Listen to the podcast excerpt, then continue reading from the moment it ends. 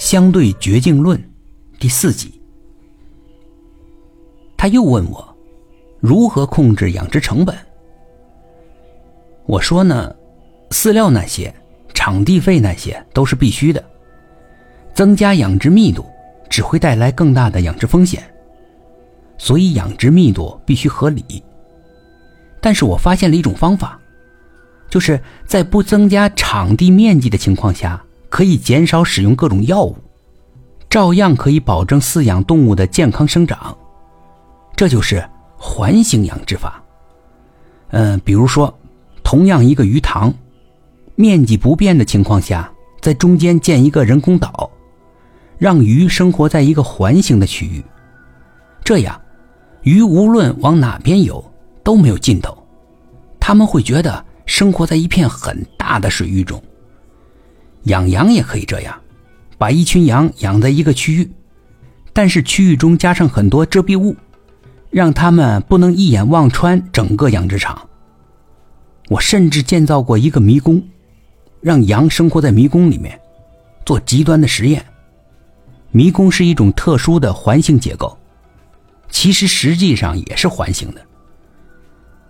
他突然问我：“地球为什么是圆的？” 那，那是一个环形结构，可不不会吧？你已经开始觉醒了。然后他提出了相对绝境论，让我犹如在听天书。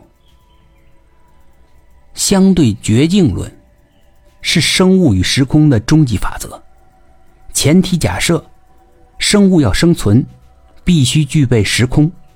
生物与时空永远都存在着矛盾，因为再大的时空也是有限的，有限的时空能存在的生物数量肯定有限，而如果在某个时空中生物密度过大，将产生混乱与不可控的结果。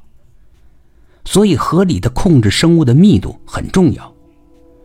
同时呢，生物的多样性。对于维持所在的时空的稳定性很重要，因此必须尽量的保持生物多样性。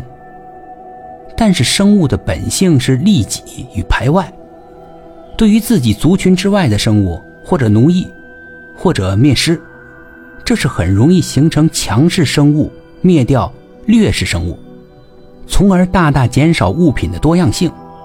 于是，相对绝境变得十分重要。